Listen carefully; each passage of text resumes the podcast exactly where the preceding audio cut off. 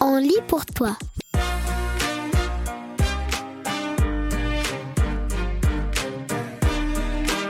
Aujourd'hui, on lit pour toi Les As de l'info.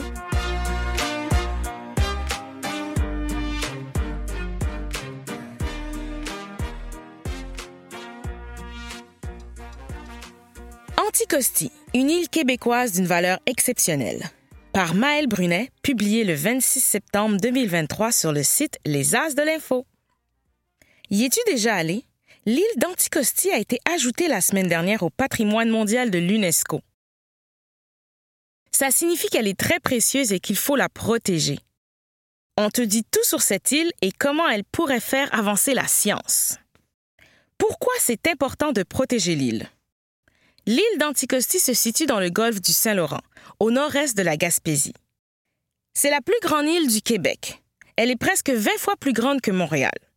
Et pourtant, il n'y a qu'environ 300 personnes qui y vivent. L'île regroupe surtout beaucoup d'espèces animales et végétales, mais sa nature a plusieurs fois été menacée. Il y a quelques années, des entreprises voulaient faire de gros travaux sur l'île d'Anticosti afin de pomper son pétrole. Ne t'en fais pas.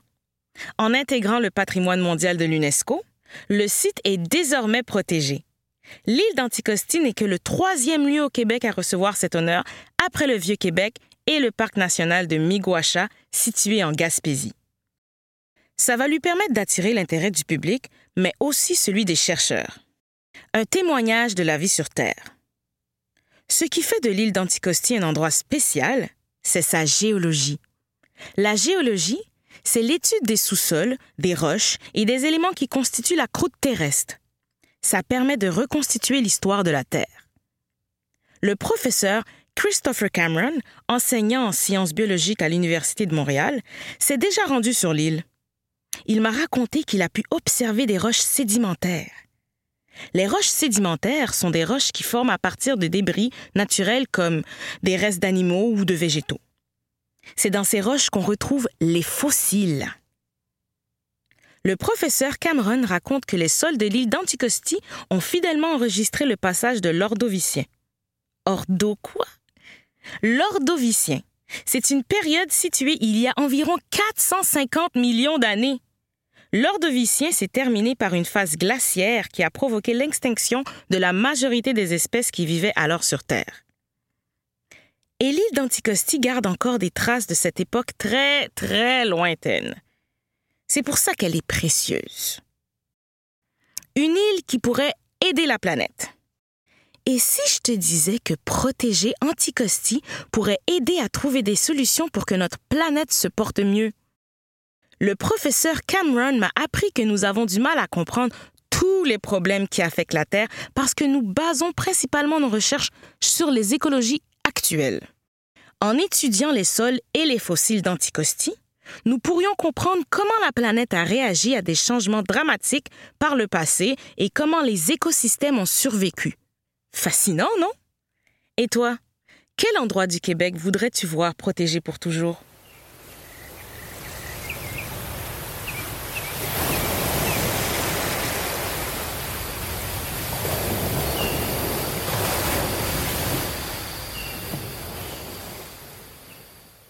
Il est une fois un bébé volé par Frédéric Lavoie, publié le 23 septembre 2023 sur le site Les As de l'info.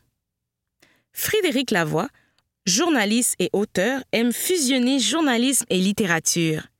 Laisse-le te raconter un véritable récit à la manière d'un conte.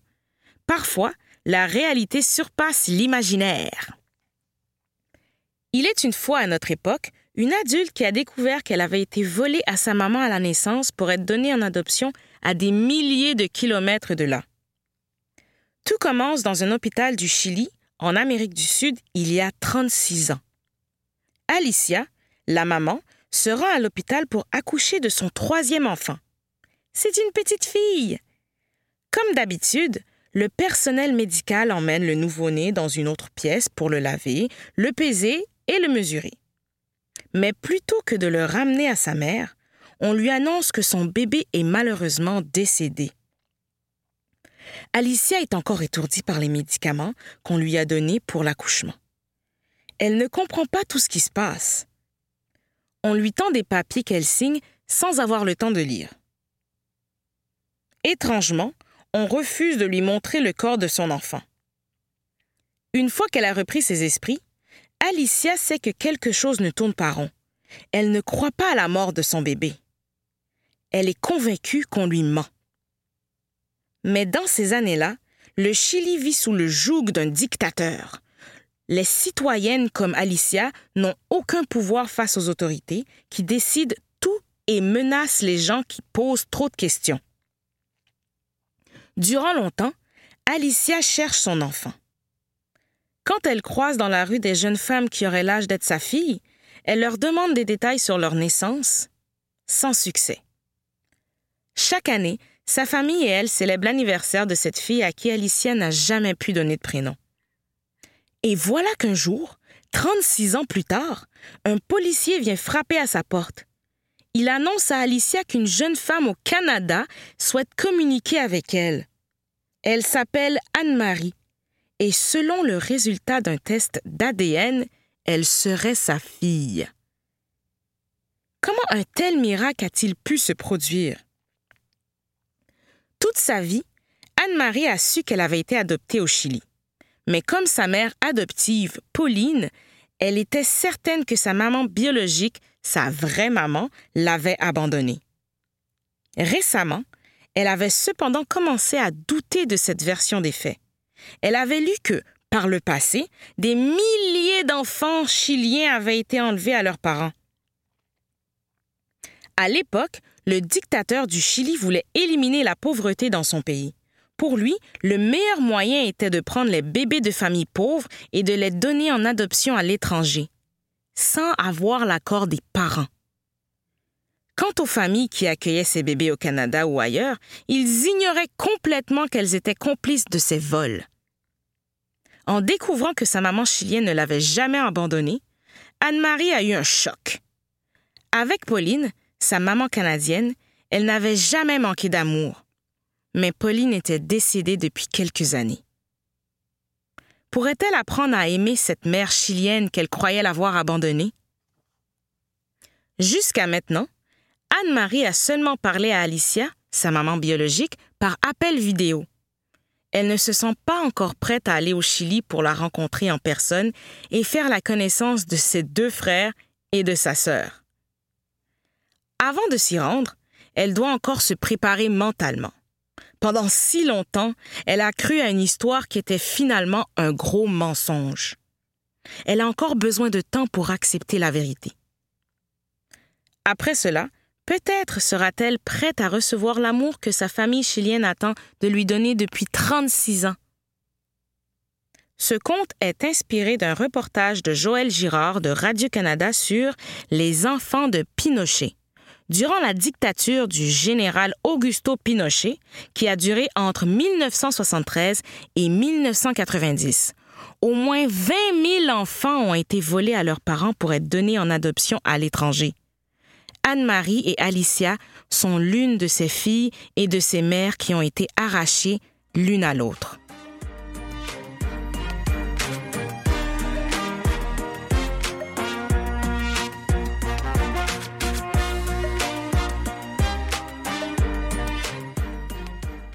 C'est la chicane entre l'Inde et le Canada. Par Laurent Côté, publié le 21 septembre sur le site Les As de l'Info. Justin Trudeau a pris le monde entier par surprise le 18 septembre. Dans un discours, le premier ministre du Canada a accusé le gouvernement indien d'avoir commis un crime très grave. De quel crime s'agit-il et comment l'Inde a-t-elle réagi? On t'explique tout. Une mort suspecte. En juin, un homme canadien originaire de l'Inde est tué près de Vancouver, en Colombie-Britannique. Il s'appelait Hardip Singh Nijjar et dirigeait un temple sikh. Le sikhisme fait partie des religions les plus pratiquées dans le monde avec plus de 20 millions de croyants. Ceux-ci sont surtout concentrés en Inde. Mais l'Inde est un pays très peuplé et la vaste majorité de la population indienne pratique une autre religion, l'hindouisme. À peine 2% de la population indienne pratique le sikhisme. C'est pour ça qu'on dit que c'est une religion minoritaire là-bas. Le Canada est le pays qui abrite la plus grosse diaspora sikh au monde, avec 770 000 personnes sikh. Lundi, Justin Trudeau a déclaré lors d'un discours à la Chambre des communes à Ottawa qu'il possédait des preuves que le gouvernement indien aurait été impliqué dans le meurtre de Hardeep Singh Nijjar. Évidemment, il s'agit là d'une accusation très grave. Les lois internationales interdisent au pays de tuer des citoyens d'un autre pays. On appelle ça faire de l'ingérence étrangère. Il faut savoir que M. Nijjar soutenait un mouvement en Inde appelé le Khalistan ce mouvement prône la création d'un État à l'intérieur même de l'Inde où seuls les Sikhs pourraient habiter. Cette idée déplaît à l'Inde, car elle souhaite garder le contrôle de l'ensemble de son territoire. Pour démontrer son mécontentement face à l'Inde, Justin Trudeau a annoncé qu'un diplomate indien avait été expulsé du Canada. L'Inde réagit. Le premier ministre indien, Narendra Modi, a rapidement qualifié d'absurde cette accusation de Justin Trudeau. Il a nié toute implication dans le meurtre. En retour, l'Inde a elle aussi expulsé un diplomate canadien qui était sur son territoire. Mardi, l'Inde a averti les Indiens qui souhaitaient voyager au Canada que le pays est devenu dangereux pour eux. Puis, jeudi, le premier ministre Modi a annoncé que les Canadiens ne pourraient plus faire de demande de visa pour l'Inde. Un visa, c'est un document qu'on doit se procurer lorsqu'on veut déménager dans un autre pays. Il faut dire que Justin Trudeau n'a pas encore présenté les preuves de la participation de l'Inde dans l'assassinat de M. Nijjar. Pourquoi cette histoire est-elle importante? L'Inde et le Canada font beaucoup de commerce ensemble. Une dispute entre les deux pays pourrait donc nuire à l'économie du Canada. De plus, l'Inde est en train de devenir un pays de plus en plus dominant dans le monde. En général, on évite de se mettre à dos ce genre de puissance. Il est possible que cette histoire te semble inquiétante. Toutefois, tu peux être rassuré. Aucune guerre n'éclatera entre les deux pays. Justin Trudeau a déclaré qu'il voulait simplement que justice soit faite. Et toi, connais-tu quelqu'un qui est allé en Inde?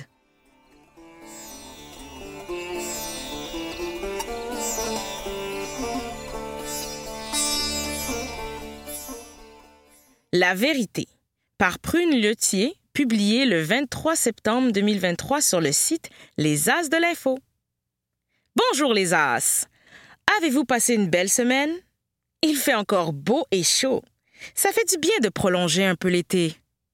Moi, j'en ai profité pour voir des amis, lire dans le parc en arrière de mon immeuble et manger de bonnes choses sucrées. J'espère que vous avez eu une aussi belle semaine que la mienne. Aujourd'hui, je réponds à vos questions sur la thématique de la vérité. Vous m'avez envoyé beaucoup de questions et malheureusement je ne peux pas répondre à toutes. Mais sachez que je vous lis tous et toutes. Question numéro 1. Comment considère-t-on un mensonge grave ou léger? C'est une excellente question dont la réponse peut être très subjective. Cela veut dire que cela peut dépendre des gens, de leur parcours et de leur personnalité. Certaines personnes vont trouver très grave un mensonge qui paraîtra léger à quelqu'un d'autre. De manière générale, on peut tout de même dire qu'un mensonge qui pourrait faire de la peine à quelqu'un ou qui pourrait mettre en danger quelqu'un est un mensonge qui peut être considéré comme grave. Un petit mensonge qui n'a pas d'impact sur personne pourrait être considéré comme plus léger. Cependant, lorsque l'on ment trop souvent, même sur de petits mensonges que l'on peut penser légers, les gens peuvent perdre leur confiance en ce qu'on leur dit.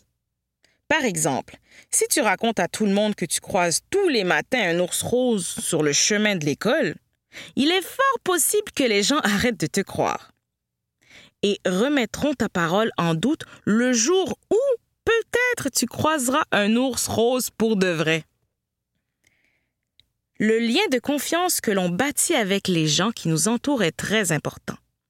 C'est même l'un des ingrédients les plus précieux dans nos relations. Il faut y faire attention et en prendre soin. Question numéro 2. Si mon ami a une coupe de cheveux que je ne trouve pas belle, est-ce que je devrais lui dire? Merci beaucoup pour ta question. Cela arrive parfois, en effet, que l'on ne soit pas d'accord avec des choix de quelqu'un qu'on aime. Cela peut être sa nouvelle coupe de cheveux, la personne dont il est tombé amoureux, ou encore le tatouage de licorne un peu bizarre qu'il a décidé de faire sur le front. Il peut être tentant de vouloir donner son avis, souvent avec une très bonne intention, mais ce n'est pas toujours nécessaire, en particulier sur des choses qui ne nous regardent pas vraiment. Avec les années, j'ai développé une sorte de règle personnelle. Je te la donne ici. Tu pourras l'utiliser si elle t'inspire. Ma règle, c'est que je ne dis rien sauf si la personne me semble en danger. Sa nouvelle coupe de cheveux ou son tatouage de licorne sur le front lui plaisent. Aucun problème. Je suis heureuse si ça rend mon ami heureux. Mais s'il me semble que le nouvel amoureux de mon ami est méchant avec elle, je vais essayer de lui faire remarquer le plus délicatement possible. C'est un difficile exercice que de savoir quand dire les choses ou pas, mais avec le temps, tu vas progressivement t'adapter, j'en suis sûre. Ma description de livre. Cette semaine, les amis de communication jeunesse m'ont conseillé pour vous deux super livres. Le premier est un roman pour les jeunes à partir de 9 ans qui a été écrit par Pierre-Alexandre Bonnet et a été publié par la maison d'édition Bayard Canada. Il s'appelle Un parfum de fausses nouvelles. Et il raconte l'histoire de Félix, un élève de l'école Saint-Bernabé qui a décidé de créer une chaîne YouTube sur laquelle il diffuse des nouvelles inventées. Évidemment, les choses vont un peu mal tourner. Le second est un album qui s'appelle J'en peux plus et qui s'adresse aux enfants à partir de 6 ans. Il a été écrit par Yvon Brochu et illustré par Philippe Germain. Il a été publié aux éditions Foulire. On y découvre le jeune Victor empêtré entre plusieurs de ses amis qui va devoir dire la vérité pour se sortir de ses soucis. Bonne lecture!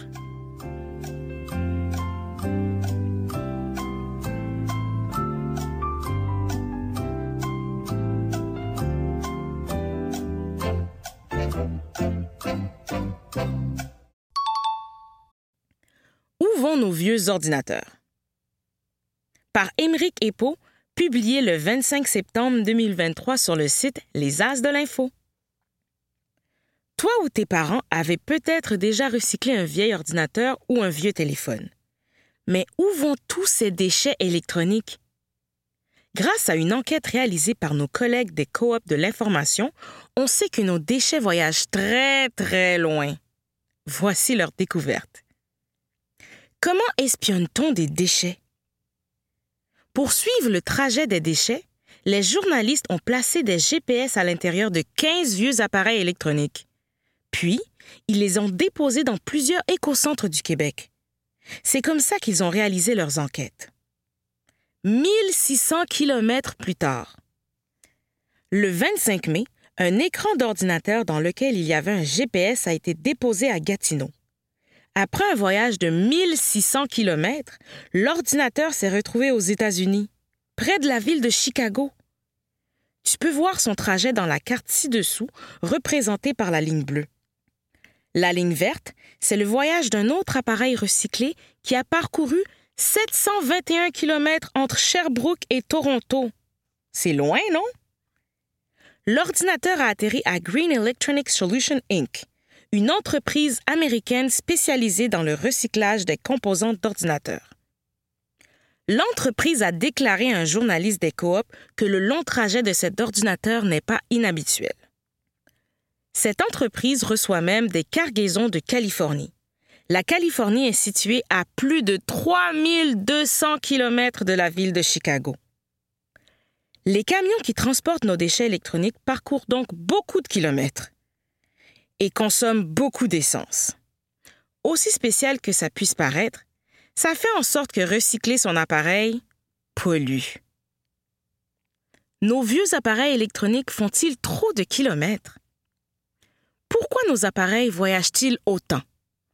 Selon Josh Lepowski, professeur à l'Université Memorial de Terre-Neuve, il n'y a pas assez de centres de recyclage au Canada. Il ajoute Le vrai problème, c'est la production et la grande consommation. Il veut donc dire qu'on fabrique et qu'on achète trop. Savais-tu qu'il y a des métaux précieux comme du cuivre et de l'or dans nos téléphones et nos ordis? Ça vaut beaucoup d'argent. C'est une autre bonne raison de recycler ces appareils. Des solutions? Selon l'environnementaliste Karel Ménard, notre système de recyclage devait être plus local. Comme ça, les appareils n'auraient pas à parcourir autant de kilomètres. C'est ce que fait par exemple Enim, une entreprise de Thetford Mine au Québec qui a pour mission de recycler les équipements électroniques en respectant l'environnement. Et toi, savais-tu que nos déchets devaient autant voyager pour être recyclés? Qu'en penses-tu?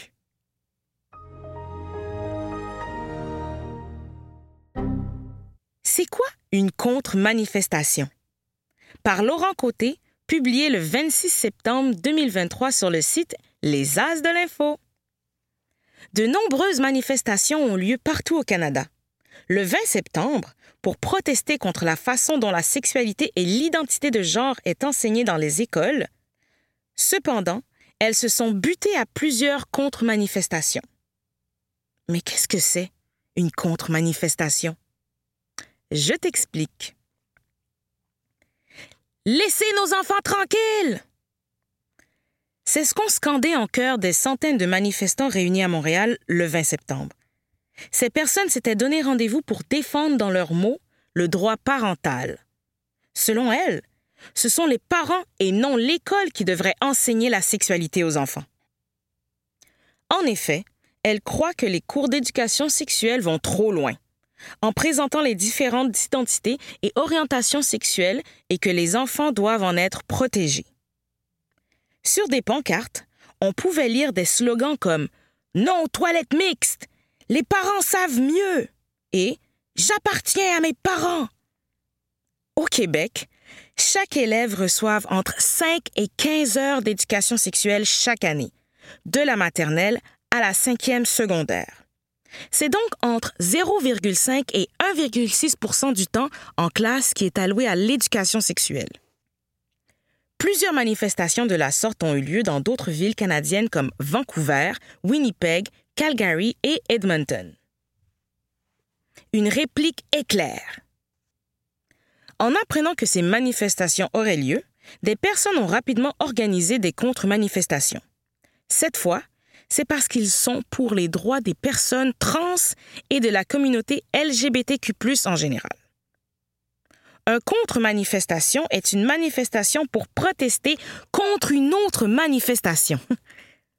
Elle a généralement lieu au même endroit et il arrive que les esprits s'échauffent entre les deux camps. C'est pour cela que des policiers sont souvent postés entre les deux groupes, pour éviter les bagarres. Selon les organisateurs, le discours de certains manifestants contre les cours d'éducation sexuelle contribue à l'intimidation que subissent les personnes LGBTQ dans la vie de tous les jours. Ils croient d'ailleurs que ces manifestations n'ont pas leur place au Québec. Des contre-manifestants qui soutiennent la communauté LGBTQ à Montréal. Les contre-manifestants voulaient rappeler que la communauté LGBTQ existe et mérite d'être respectée. Il croit aussi que les cours d'éducation sexuelle doivent être maintenus, d'autant plus que la sexualité est encore un sujet tabou dans certaines maisons.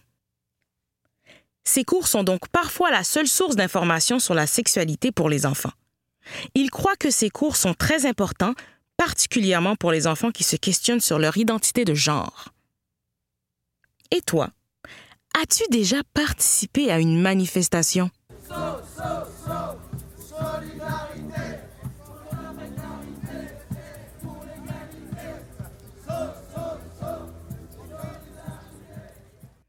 La poursuite du monstre du Loch Ness par Renaud Vaillancourt, publié le 30 août 2023 sur le site Les As de l'Info. Les chasseurs de monstres se sont donné rendez-vous il y a quelques semaines en Écosse. Pourquoi? Pour vérifier une fois pour toutes si le monstre du Loch Ness existe bel et bien. L'ont-ils trouvé? C'est ce que tu vas découvrir dans ce texte. Nessie, le monstre invisible. Créature légendaire, le monstre du Loch Ness est aussi appelé Nessie. Il aurait été aperçu pour la première fois en 1933. Un homme écossais du nom d'Aldi McKay a raconté avoir vu une bête aquatique dans le lac du Loch Ness. La photo la plus connue du monstre du Loch Ness est celle où on aperçoit un ombre en forme de serpent et beaucoup de gens en Écosse pensent qu'il s'agit de Nessie. Cette histoire a captivé l'imagination du public et dans les années suivantes, de nombreuses personnes ont prétendu avoir vu un monstre aux allures de serpent. Par contre, elles étaient incapables de fournir une preuve crédible de son existence. Pour expliquer les apparitions de Nessie, plusieurs explications ont été avancées, notamment qu'il s'agirait en fait d'un dinosaure, d'un reptile marin préhistorique ou d'une anguille géante.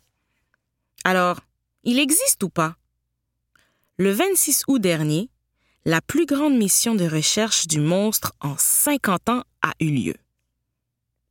Les participants ont utilisé plusieurs gadgets électroniques pour tenter de repérer Nessie dans les eaux froides du lac. Il y avait des drones munis de caméras spéciales qui détectent la chaleur, ainsi que des appareils pour capter des sons sous l'eau. Les chercheurs ont aussi utilisé de bonnes vieilles jumelles pour scruter les moindres mouvements à la surface de l'eau. Mais malheureusement pour eux, aucun signe de monstre. Le Québec a son propre monstre marin. Savais-tu que le Québec a aussi ses propres légendes de monstres? C'est le cas de Memphray, un monstre qui vivrait dans le lac Memphray-Magog en Estrie. Au cours des dernières décennies, des témoignages racontent avoir vu cet énorme monstre en forme de serpent. Mais comme dans le cas de Nessie, aucune preuve scientifique n'a pu confirmer qu'il y a un monstre qui barbote dans le lac Memphray-Magog. Le seul monstre du coin est une sculpture. Et toi, connaissais-tu l'histoire du monstre du Loch Ness ou de Memphray?